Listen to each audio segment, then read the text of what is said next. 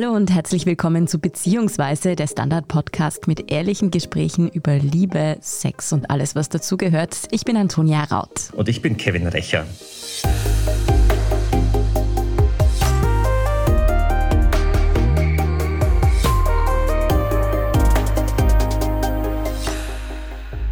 Heuer am 8. März haben die jungen Grünen in der Steiermark für einen kleinen Eklat gesorgt. Warum? Sie haben zum Weltfrauentag kleine Vibratoren verteilt. Mit dem Ziel, den Orgasmus Gap zu schließen. Orgasmus Gap? Damit ist gemeint, dass Frauen deutlich weniger Orgasmen haben als Männer. Am größten ist der Unterschied bei heterosexuellen Frauen. Aber wieso ist das eigentlich so? Hat das anatomische Ursachen, dass Frauen einfach schwerer zum Orgasmus kommen? Ist die Gesellschaft daran schuld, dass der weibliche Orgasmus einfach nicht so wichtig ist? Oder wissen wir zu wenig über weibliche Anatomie und sexuelle Bedürfnisse? Oder ist es Männern womöglich auch einfach egal, ob ihre Partnerin kommt? Viele Fragen und Antworten liefert uns heute Elisabeth Neumann. Sie ist Sexualwissenschaftlerin und arbeitet für WowTech im User-Testing. Das Unternehmen kennen die meisten vielleicht, weil es den Womanizer entwickelt hat. Und WowTech hat sich auch zum Ziel gesetzt, mit seinen Produkten den Orgasmus-Gap zu schließen. Wir sprechen mit ihr heute darüber, was Sextoys eigentlich mit Feminismus zu tun haben und ob es nicht kontraproduktiv ist, Orgasmen vielleicht an Geräte auszulagern.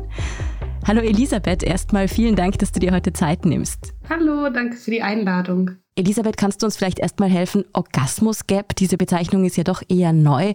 Woher kommt die eigentlich? Mhm.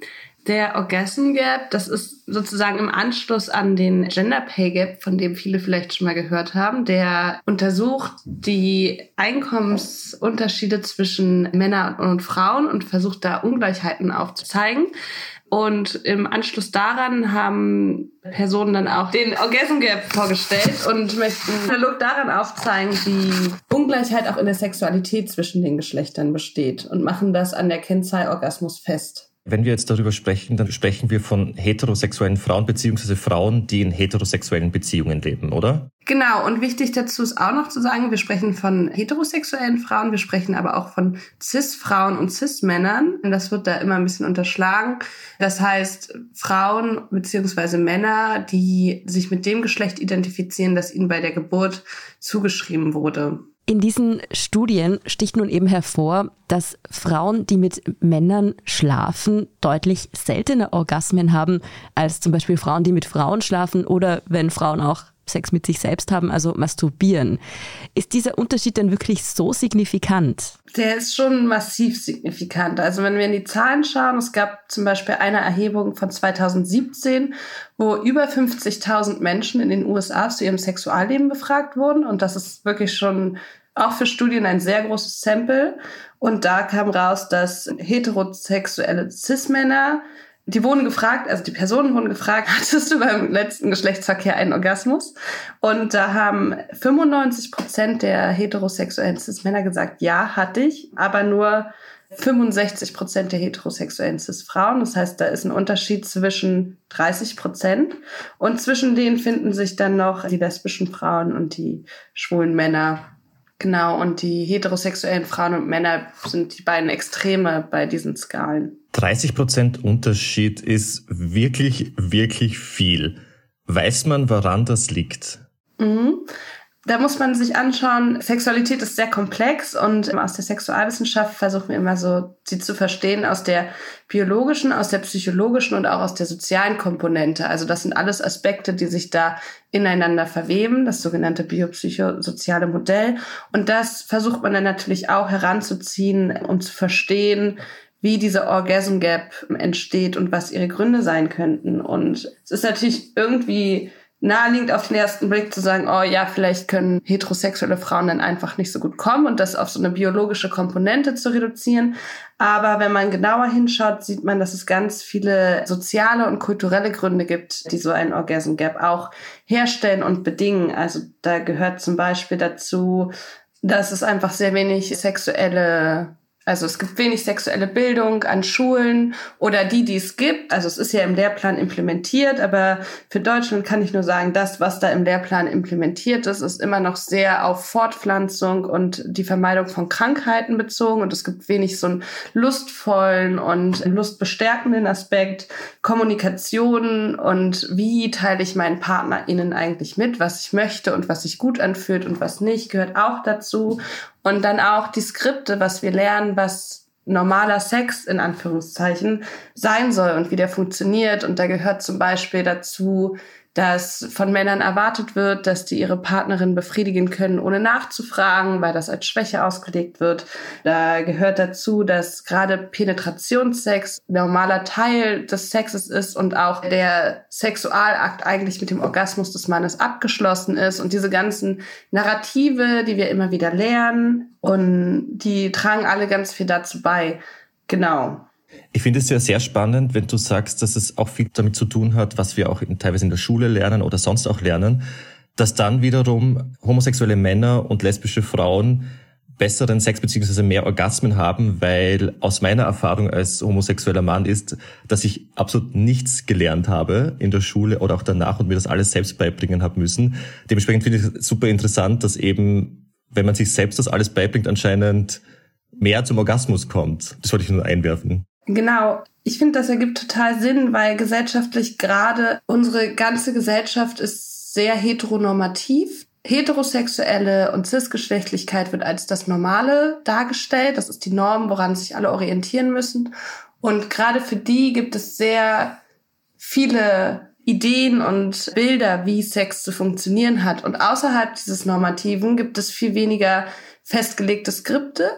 Und das macht es natürlich viel leichter dann auch spielerisch zu schauen, was gefällt mir gut und wie möchte ich was mit einer anderen Person aushandeln, weil man nicht diese vielen Bilder schon hat und Ideen, was normal ist und wie man sich verhalten sollte. Mhm. Also das Problem ist, dass die Verschiebung, Männer sind beim Sex wichtiger als Frauen, so verankert ist, dass es tatsächlich ein Vorteil ist, wenn man als homosexuelle Person einfach nicht so viele gesellschaftliche Bilder vermittelt bekommt. Verstehe ich das richtig? Genau, also ich meine, es gibt, es wurde ja gerade gesagt, dass es auch eine Unsichtbarkeit gibt in der sexuellen Bildung an der Schule und ich möchte das jetzt gar nicht schönreden oder so, aber es erlaubt natürlich eine gewisse Freiheit, später für sich selbst zu schauen, welche Bilder möchte man für sich selbst eigentlich kreieren und genau, ist so ein bisschen freier von äußerem Druck. Okay, also besser keine als die falschen Vorstellungen vermittelt kriegen. Trotzdem ist es jetzt so, dass Frauen, die mit Frauen schlafen oder sich selbst befriedigen, weniger Orgasmen haben als Männer. Haben es jetzt Frauen wirklich anatomisch schwerer, zum Orgasmus zu kommen? Ich glaube, die Frage, ich würde sagen, die kann man nicht abschließend beantworten. Der Unterschied zwischen lesbischen Frauen und schwulen Männern beträgt in dieser zitierten Studie nur noch sieben Prozent, also der ist recht gering. Und dann finde ich es eher wieder spannend, in die soziale Komponente zu schauen und woran kann das denn noch liegen. Und auch den Orgasmus als einzigen Parameter für guten Sex zu definieren, ist ja auch ein Stück weit wieder problematisch. Es ist total gut, um diese Unterschiede in den Geschlechterverhältnissen zu zeigen. Aber es ist ja auch nicht der einzige Parameter, der uns sagt, wie lustvoll Sexualität ist oder wie gut Sexualität ist für die Leute, die daran teilnehmen. Und es gibt eine andere Studie, auch zum Thema Orgasm Gap. Und da wurde untersucht, wie häufig hatten die Befragten bei ihrem letzten One-Night-Stand einen Orgasmus. Und da wurden gezielt bisexuelle Frauen befragt. Und zwar danach, wie oft hatten sie einen Orgasmus bei einem One-Night-Stand mit einem Mann und einen Orgasmus mit einem One-Night-Stand mit einer Frau. Und da haben die bisexuellen Cis-Frauen angegeben, wenn sie einen One-Night-Stand mit einem Mann hatten, hatten sieben Prozent der Teilnehmenden einen Orgasmus. Sieben Prozent, nicht mal eine von zehn. Ja. Und jetzt kommt's, wenn sie Sex mit einer anderen Frau hatten, waren das 68 Prozent. Und das ist so ein enormer Unterschied, dass ich das Gefühl habe, es macht für uns gerade viel mehr Sinn zu schauen, was sind die sozialen, die gesellschaftlichen Bedingungen, die das herstellen, als auf den Körper zu schauen, weil gerade beim Thema Sexualität, weil das so nah am Körper stattfindet und eine körperliche Erfahrung ist und irgendwie mit Biologie verknüpft ist, fällt es uns immer total schwer, schwerer als bei anderen Dingen, das Gesellschaftliche zu sehen, was diese Sachen herstellt, weil man ist doch, ich fühle das doch und es ist doch mein Körper und da geraten wir viel schneller in die Falle, mit Natürlichkeit zu argumentieren und mit Biologie als zu sehen, wie auch die Gesellschaft unseren Körper und unsere Erfahrungen mit Körper beeinflusst. Du hast vorher schon gesagt, man darf jetzt natürlich den Orgasmus nicht als einzigen Parameter für guten Sex verstehen. Aber wie ist es denn eigentlich bei Frauen, wenn jetzt zum Beispiel wirklich nur nicht einmal eine von zehn Frauen bei einem One-Night-Stand zum Höhepunkt kommt?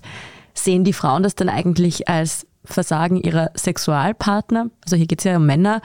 Oder suchen die dann eher die Ursachen bei sich und sagen, ich bin halt schwierig, ich komme halt nicht so leicht? Ich glaube, da hat sich in den letzten Jahren ganz viel verändert, dass es zunehmend die Idee gibt oder dass man sieht, dass es weniger ein, ich sag mal, individuelles Versagen oder Problem ist, als vielmehr auch in dem Miteinander ist und viele Frauen, die irgendwie sagen, ich möchte da was für mich entdecken oder was rausfinden, nehmen das auch viel mehr in die Hand und versuchen verschiedene Sachen auszuprobieren, um ihren Körper kennenzulernen und vielleicht doch einen Orgasmus zu bekommen. Und deswegen, ich glaube, es gibt so eine Tendenz gesellschaftlich, dass wir mehr sehen, dass das nicht an den Frauen selbst liegt, sondern auch an den Umständen immer liegt. Es gibt auch so einen Begriff, der heißt Heterofatalismus. Und der versucht so ein bisschen zu beschreiben, dass viele heterosexuelle Frauen, die negative Erfahrungen machen in ihren heterosexuellen Beziehungen, sei es jetzt in der Aufteilung von Carework oder in der Sexualität, dass es viel so ist, ja, was soll ich machen, Männer bring's halt nicht oder so. Ich finde, das kann ich so darstellen. Aber dieses Bild Heterofatalismus beschreibt auch ganz gut, dass es da so eine Müdigkeit gibt, dass das auf einen selbst abgewälzt wird. Mhm. Darüber, was denn WowTech gegen den Orgasmus-Gap tun will, beziehungsweise was eigentlich Gadgets wie eben Vibratoren da wirklich bringen können oder ob das nicht eher gesellschaftliche Ursachen sind, die wir anpacken müssen, darüber sprechen wir nach einer kurzen Pause. Bleiben Sie dran. Guten Tag, mein Name ist Oskar Bonner. Ich habe den Standard gegründet, weil es damals keine Zeitung gab, die mit den Menschen auf Augenhöhe kommuniziert hat. Guten Tag, mein Name ist Michael Grill und ich lese den Standard, weil genau das wichtig ist. Fundierte Berichterstattung, die erklärt und nicht belehrt. Der Standard, der Haltung gewidmet. Wir sind wieder da mit Beziehungsweise und sprechen heute über den Orgasmus-Gap. Elisabeth, eine Frage hätte ich, ich meine, aus meinem Mund als homosexueller Mann vielleicht ein bisschen weird, aber fehlt es vielleicht den Männern oder auch den Frauen eigentlich an Wissen über das weibliche Lustzentrum? Denn ich sehe auch auf TikTok oder in Serien etc. oft, dass viele Leute nicht wissen, was ist die Vulva, was ist die Vagina, geschweige denn wissen Männer teilweise nicht, wo sie die Klitoris verorten können. Also ich stimme der Aussage auf jeden Fall zu. Auch da habe ich das Gefühl, da verändert sich gerade ganz viel. In Deutschland ist es zum Beispiel seit 2020 werden erst in einigen ausgewählten Biologiebüchern wird die Klitoris erstmals vollständig dargestellt. Und in unserer Arbeit bekommen wir das immer noch ganz viel mit, dass es das Feedback gibt, krass, das wusste ich nicht, wie groß die Klitoris zum Beispiel eigentlich ist und wie das alles zusammenhängt. Und ich habe das ja vorhin schon mal gesagt, in der Schule gibt es auch so einen starken Fokus auf, wenn es um Sexualität geht, dann geht es um die Pubertät, um die körperlichen Veränderungen, um Schwangerschaft, Schwangerschaftsprävention, Prävention von Krankheiten. Aber es geht sehr wenig darum, Sexualität aus einer lustvollen Perspektive wahrzunehmen. Was ja witzig ist, weil die, also der meiste Sex, der geschieht, geschieht ja nicht im Sinne der Fortpflanzung heutzutage, sondern eher aus Spaß. Und trotzdem gibt es da dieses totale Ungleichgewicht und Wissen ist total wichtig über den eigenen Körper, um Sachen zu verstehen. Und wir kriegen das auch manchmal als Feedback, dass Leute sagen, ah, durch irgendeine Erfahrung habe ich auf einmal viel besser verstanden, wie diese Sachen bei mir zusammenhängen. Oder jetzt wo ich das weiß mit der Klitoris, jetzt merke ich auf einmal beim Masturbieren, ah, da ist sie und so fühlt sich das an. Und dann kann man ja auch viel besser die eigene körperliche Landkarte verstehen und da so ein bisschen auf die Suche gehen und ausprobieren und experimentieren. Also ich glaube, Wissen ist ganz wichtig. Ich gehöre ja zu denjenigen, die nicht wissen, was der Unterschied zwischen Vulva und Vagina ist. Das würde ich dich fast fragen, ob du mir das erklären kannst. Okay, ich erkläre das gerne einfach mal. Also Vagina, das ist eigentlich nur der Teil zwischen dem Vaginaleingang und dem Gebärmutterhals, sozusagen dieser innere Schlauch, der von Muskeln umgeben ist. Und Vulva, das ist alles, was zu den äußeren Geschlechtsteilen gehört. Also die Vulvalippen, die inneren und äußeren, die Klitorisperle, verschiedene Drüsen, alles, was man von außen sieht. Und deswegen ist es auch problematisch eigentlich, dass wir so häufig, wenn wir vom Geschlechtsteil reden, Vagina sagen, weil dann auch wieder die ganze Anatomie und auch Lustanatomie auf diesen Teil reduziert wird, der penetriert werden kann und Kinder gebiert. Mhm. Heißer Tipp auch an alle Frauen, sich das nochmal anzusehen, denn das ist auch in Sachen Masturbation echt ein Vorteil, wenn man weiß, was da eigentlich was ist.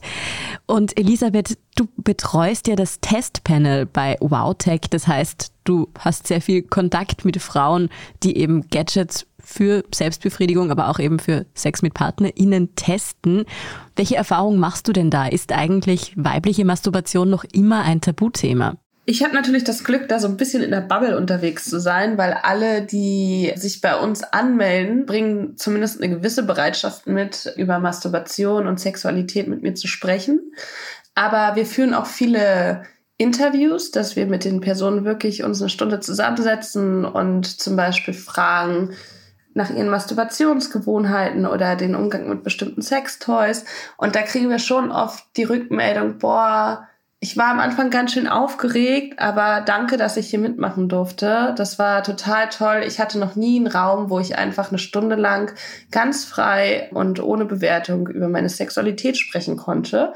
Und ich glaube allgemein dieses Sprechen über Sexualität in so einem ehrlichen Ton ist immer doch sehr sehr selten und das ist auch so ein Tabu. Mhm. Stimmt es eigentlich, dass Frauen noch immer weniger masturbieren als Männer? Laut Studien stimmt das, aber sowohl bei der Masturbation auch als auch beim Pornokonsum sieht man, dass es da Angleichungen gibt. Die Tendenz ist auf jeden Fall da, dass die Masturbation Gap, wenn wir sie jetzt so nennen wollen, sich erschließt. Du hast das vorher ja schon gesagt, dass du da ein bisschen in einer Bubble lebst und mir kommt auch vor, dass gerade, sage ich jetzt mal, junge gebildete Frauen da immer weniger Hemmungen haben, da auch drüber zu sprechen, vielleicht auch bei solchen Tests mitzumachen.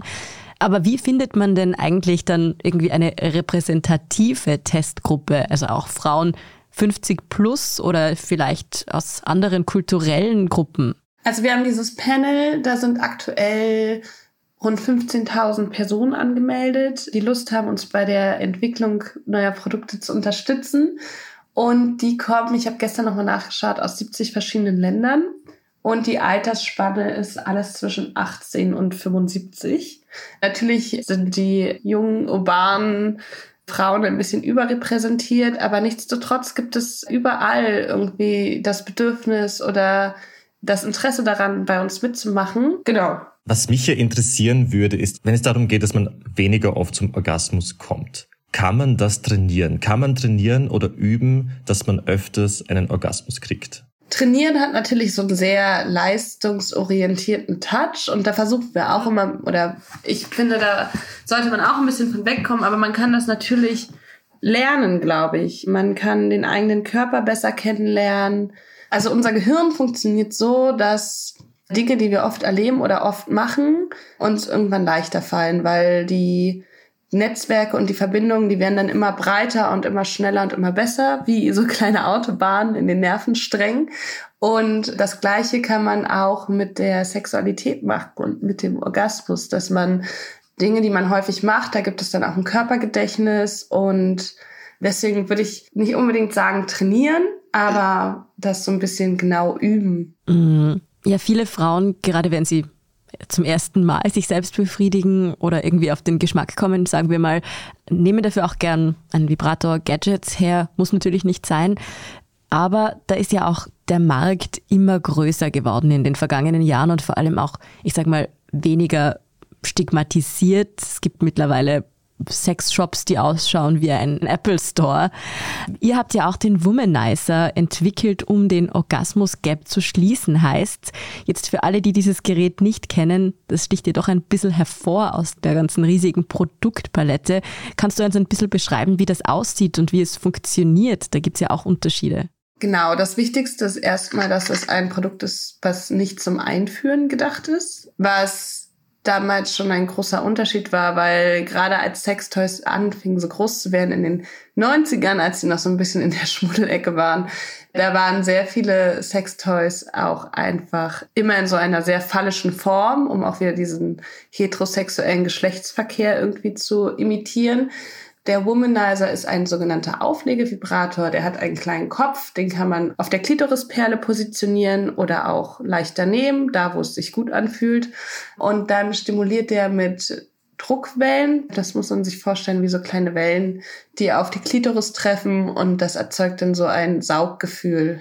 Mhm. Das heißt, es ist ja quasi ein bisschen revolutionär nach, weiß ich nicht, wie viel Jahren Sextoys, wenn man das jetzt nur auflegt. Heißt es, dass jetzt wirklich jede Frau beziehungsweise jede Person mit einer Klitoris kommen kann? Oder gibt es Sexualität ist wahnsinnig individuell und deswegen glaube ich, kann man für kein Produkt der Welt oder auch keine Technik der Welt, es gibt ja auch viel so YouTube-Videos oder Anleitungen in irgendwelchen Magazinen, das sind die fünf Tricks, damit kommt sie auf jeden Fall.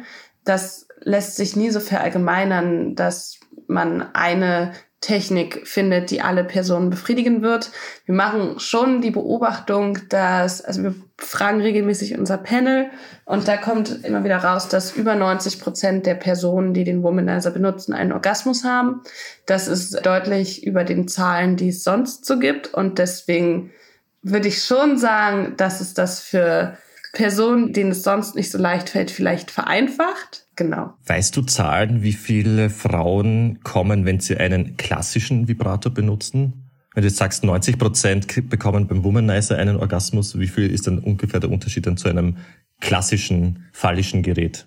Zu einem phallischen Gerät, ich kann keine konkreten Zahlen nennen, ich habe die gerade nicht offen, aber ich glaube, was da vielleicht nochmal als anderer Punkt ganz wichtig ist, die wenigsten Frauen benutzen ein Toy zur Penetration, wenn sie masturbieren, sondern über 80 Prozent stimulieren sich extern.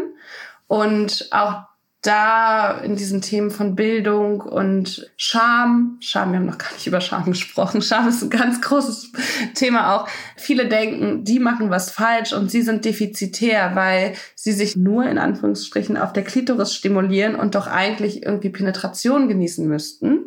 Und ich glaube, da ist vor allen Dingen der große Unterschied auch dieses stimuliert man sich extern oder mit Penetration. Mhm.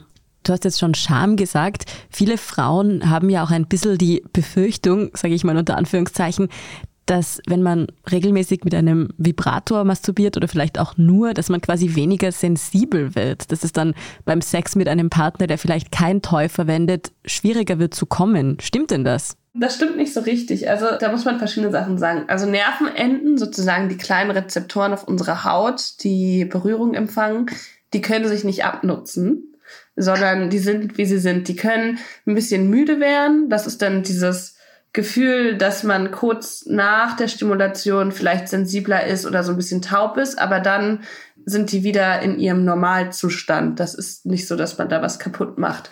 Ich habe das ja vorhin schon gesagt, Dinge, die wir oft machen, die fallen uns leichter. Das heißt, wenn es mir viel leichter fällt, mit einem Sextoy zum Orgasmus zu kommen als mit anderen Dingen und ich dann immer wieder diesen Weg wähle, weil das so der easy way out ist oder das auch einfach Spaß macht, dann kann auf dieser Ebene eine gewisse Gewöhnung stattfinden, aber die kann man auch bewusst sozusagen wieder ausschleichen lassen oder auch einfach sagen, ich mache jetzt mal bewusst irgendwie nur jedes zweite Mal mit dem Sextoy oder nur einmal die Woche.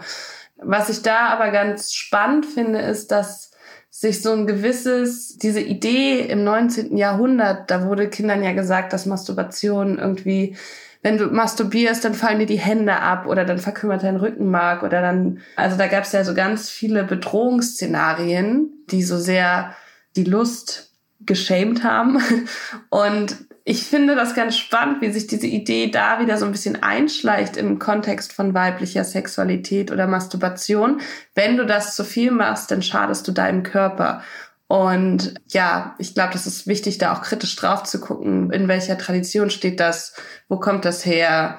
Von daher, von dieser Zeit kommt es ja wahrscheinlich auch solche Begriffe wie Schamhügel, Schamlippen, es gibt ja jetzt Bewegungen, die sagen, man soll es nicht mehr so nennen, weil Sexualität natürlich nicht mit Scham behaftet sein sollte, dass man Vulvalippen sagt zum Beispiel.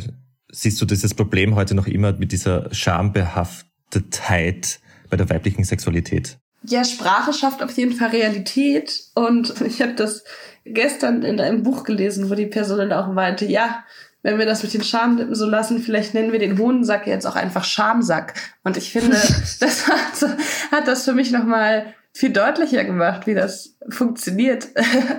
Und genau, ich glaube, diese Debatten darüber, wie wollen wir Körperteile nennen, selbst wenn wir die am Ende nicht unbedingt umbenennen, schaffen die auf einmal ganz viel Bewusstsein dafür, wo kommen Dinge eigentlich her und was passiert da eigentlich mit mir. Und Scham mit Sexualität zu verbinden, finde ich schwierig, auch wenn das über Sprache passiert. Ich habe das ja vorhin auch Vulvalippen genannt, weil ich denke, es ist wichtig, an solchen Stellen andere Sprache zu wählen und vielleicht auch für eine kleine Irritation zu sorgen, die Leute dann dazu bringt, darüber nachzudenken, welche Sprache wir eigentlich wählen. Mhm. Nun kommen wir nochmal zurück zu den Gadgets und Sextoys. Auf der einen Seite sind die sicher eine super Möglichkeit, um eben Frauen, die vielleicht schwer zum Orgasmus kommen, einfach zu helfen, dass sie eben mehr und bessere Höhepunkte haben. Aber schließen die denn wirklich den Orgasmus-Gap? Weil da geht es ja tatsächlich darum, dass eigentlich Frauen beim Sex einfach nicht die Aufmerksamkeit bekommen oder sich den Raum nehmen, den sie verdient hätten, oder? Und dass man ihnen danach ein Toy in die Hand druckt und sagt, mach's dir selber noch schnell, ist ja auch nicht die Lösung. Nein. Meine große Hoffnung ist, dass die den Raum für Kommunikation öffnen und dass sie Paaren ermöglichen, auch zu überlegen, wie möchten wir eigentlich miteinander Sex haben und ist Penetration das, worum sich alles konzentriert. Und es bringt auch die Sichtbarkeit dafür, dass die Stimulation der Klitorisperle für viele Personen mit Vulva elementar wichtig ist, um zum Orgasmus zu kommen. Und ich glaube, da können Sextoys total dazu beitragen, diese Ideen von wie hat man Sex vielleicht so ein bisschen zu vervielfältigen und weniger auf diesen penetrativen Akt zu reduzieren. Oder wenn dem schon so ist, dann zumindest mehr Platz zu geben für auch zusätzliche klitorale Stimulation. Und dann glaube ich, es gibt ja auch so ein bisschen immer die Erzählung, dass heterosexuelle Männer sich dann angegriffen oder in Konkurrenz führen zu diesem Sextoy. Und ich glaube, der Vorteil an Sextoys wie dem Womanizer ist, dass die halt nicht mehr so fallisch daherkommen und sich auch dieser Vergleich zwischen Penis und Sextoy nicht mehr so aufdrängt und dann ist, glaube ich, auch leichter ist, den mit im Sexleben zu integrieren, weil man das mehr als ein Plus und ein Extra und genau eine Bereicherung wahrnehmen kann, als das in so einem komischen, kompetitiven Gedanken zu betrachten.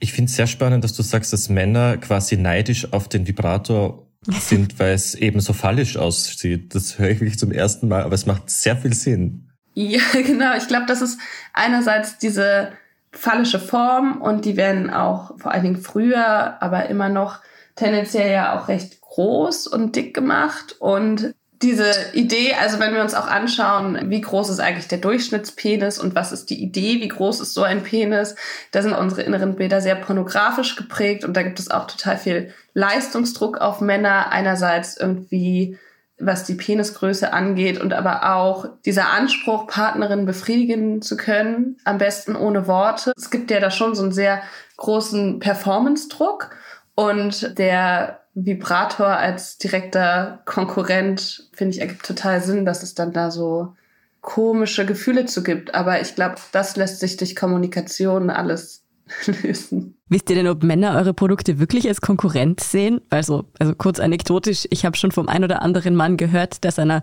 Freundin in guter Absicht einen Womanizer geschenkt hat und dann gemeint hat, er hat seitdem eher weniger Sex, weil sie einfach selbst mehr Spaß hat. Also ich glaube, vom Gefühl, einfach durch das Design und die Optik ist das da weniger so. Genau auch da die Frage, wie kann man das dann vielleicht auch gemeinsam erleben? Weil ich finde es immer schade, wenn man das dann auch als entweder oder begreift. So entweder ich habe jetzt Sex mit dem Vibrator oder mit Partner, Partnerin, sondern wie kann man das auch dazu nehmen, einbauen, spielerisch sein. Mhm. Also eine Aufforderung zu mehr gemeinsam Spaß haben, auch mit einem Toy. Und kein Konkurrenzdenken im Bett. Kein Konkurrenzdenken im Bett. Dann hätte mich noch interessiert, wie feministisch sind denn eigentlich Sextoys wirklich? Weil auf der einen Seite wird in auch ganz vielen TV-Sendungen zum Beispiel so der Einsatz von Vibratoren als so ein bisschen eben was Emanzipiertes dargestellt, aber auf der anderen Seite kommt da ja eigentlich auch ein monetärer Aspekt rein, nämlich dass Vibratoren Geld kosten und dass Frauen so für Orgasmen auf eine gewisse Art und Weise Geld ausgeben müssen, was Männer ja nicht machen können. Wie siehst du diesen Aspekt? Mhm. Also vielleicht ganz kurz zu dem, Männer können das nicht machen. Auch da finde ich es spannend, wie Sextoys für Männer was recht tabuisiertes sind. Und ich hoffe, dass sich da in den nächsten Jahren noch ganz viel verändert, dass auch da so eine Vielfältigkeit und so ein spielerischer Umgang in der männlichen Masturbation mit reinkommt, dass das so ein bisschen weniger von der Gesellschaft als so was Leistungsgetriebenes geframed wird, um auch da Zugänge zu ermöglichen, weil die gibt es schon. Es wird nur noch als sehr komisch angesehen, wenn Männer irgendwie Sextoys benutzen müssen. Und zu der anderen Frage, ich glaube, Sextoys können nur ein Tool sein, für Personen teilweise ein sehr kraftvolles, aber wenn wir so ein bisschen in die Geschichte schauen, so in den 70er, 80er Jahren waren Sextoys, würde ich sagen, etwas sehr feministisches, weil damals war das, gerade in den USA gab es damals so kleine feministische Sextoy-Kollektive und Läden, die dann über die Sextoys tatsächlich ganz viel Bildungsarbeit betrieben haben und mit Frauen darüber gesprochen haben, wie die Anatomie funktioniert, dass sie Lust haben dürfen beim Sex. Und das war damals der Vibrator damals war ein ganz großes emanzipatorisches Tool. Ich glaube nicht, dass man sich die sexuelle Befreiung oder auch die feministische Befreiung kaufen kann. Ich glaube, wenn das so wäre, wären wir alle ziemlich mm. happy. Das wäre ein easy way out. Aber es kann für Menschen total entlastend sein, gerade wenn Personen irgendwie merken oder unter so einem Orgasmusdruck leiden und das nicht schaffen und mit so einem Gerät das erste Mal so einen Zugang dazu finden, dann kann das total kraftvoll sein. Ich finde es gut, wie durch Sextoys auch das Sprechen über Sexualität ein bisschen normalisiert wird. Da passiert in den letzten fünf bis zehn Jahren ganz viel, aber auch durch dieses, es ist normaler darüber zu reden, dass man ein Sextoy zu Hause hat. Dadurch kann man dann auch besser miteinander über Sexualität und Masturbation sprechen. Da hat das schon natürlich trotzdem emanzipatorische Potenziale in sich. Mhm. Ich glaube auch, dass es ein bisschen hilft, dass diese Vibratoren etc. nicht mehr so real wie ein Penis aussehen, sondern extrem schön designt sind und das auch irgendwie vielleicht dazu beiträgt, dass das ein bisschen in die Masse geht, dass man eben nicht mehr so ein komisches Ding zu Hause herumliegen hat. Das, ja.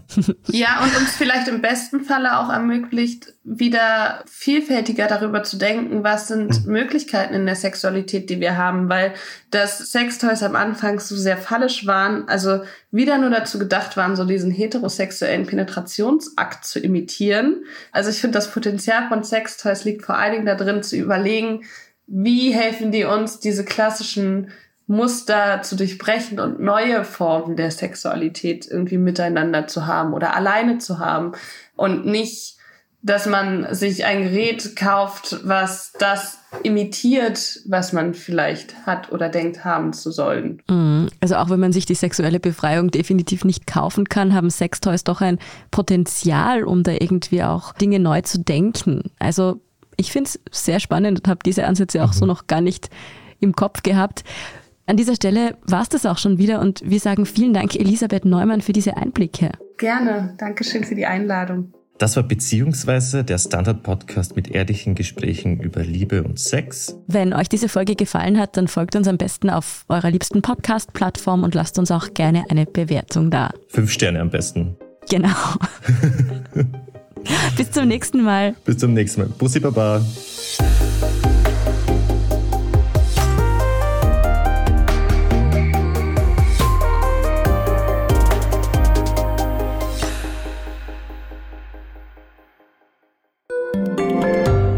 Kleine Wohnung im Zentrum, das wär's.